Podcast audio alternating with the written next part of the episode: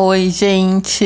Bom dia, boa tarde, boa noite. Não sei que hora você está ouvindo esse podcast. Uh, hoje eu trouxe um assunto maravilhoso que eu estou estudando muito. Estou super, hiper, mega viciada em estudar o sagrado feminino. E hoje eu vou falar sobre o sangramento menstrual. Sim, esse podcast é mais voltado para mulheres, né? Mulheres que menstruam, mas homens, eu queria muito que vocês ouvissem isso, porque é muito interessante. A nossa sociedade, ela tem esse controle sobre o corpo feminino, né? E as nossas funções básicas, que é menstruar, gestar, parir, ser, né? E eles apagam essa possibilidade, esse controle todo ele apaga essa possibilidade de ter um conhecimento verdadeiro sobre o nosso corpo e do nosso potencial. E é muito comum a gente associar a menstruação a algo ruim, né? E em muitos países aí é uma doença.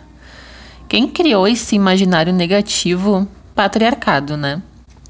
É, Tipo, ficou uma coisa super negativa em torno desse período menstrual.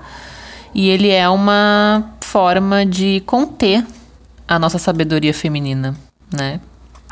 Muitos, muitas pessoas acreditam que a menstruação ela é ela ocorre através da não fecundação, né? Porém, há outras formas de olhar o ciclo feminino. Por exemplo, para a tradição ayurveda, que é a cultura indiana, o corpo feminino ele possui um inteligente, como é que eu vou dizer, mecanismo, vamos dizer assim, né? um processo de eliminar toxinas. E isso ocorre no período menstrual.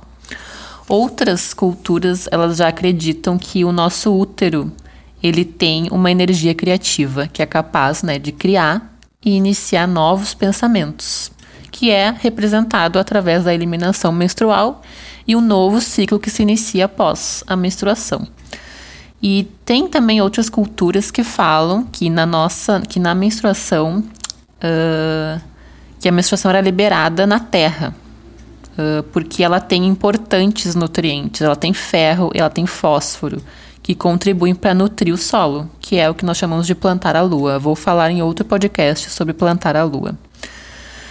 Então, como lidar com a menstruação numa cultura que exige que nós sejamos máquinas, né? É, tem que desconstruir com certeza essa repulsa pelo sangue.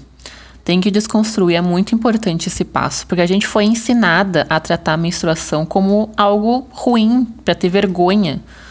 Uh, e por isso a gente é incentivado a usar remédios para não menstruar, né? Ou para silenciar essas mensagens que o nosso corpo nos manda, né? Como as dores, as cólicas, cansaço, cheiro. Por exemplo, aqueles remédios para cólica, né, que é para parar a cólica, os sabonetes íntimos, perfumes para vagina. Eles, as pessoas não nos ensinam, eles não, né? As pessoas não, né? Mas tipo, ninguém nos ensinou a escutar o que se passa dentro do nosso corpo para que a gente possa curar de maneira integral, né, verdadeira. O odor do sangue, ele é devido ao contato do sangue com o oxigênio. A gente não fede. O nosso sangue não fede. O nosso sangue ele só tem cheiro de ferro. O fedor que tu sente, o fedor, o falar, falar, o fedor mesmo, foda-se. O fedor que tu sente é do absorvente descartável, que isso também eu vou falar em outro episódio. Então, é uma forma de se menstruar, é uma forma de entrar em contato com a nossa natureza cíclica, né? Que fala muito sobre os nossos padrões corporais e emocionais. Então a mensagem é: faça as pazes com o seu corpo e com a sua menstruação.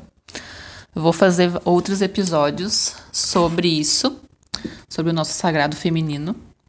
E espero que vocês tenham curtido esse episódio.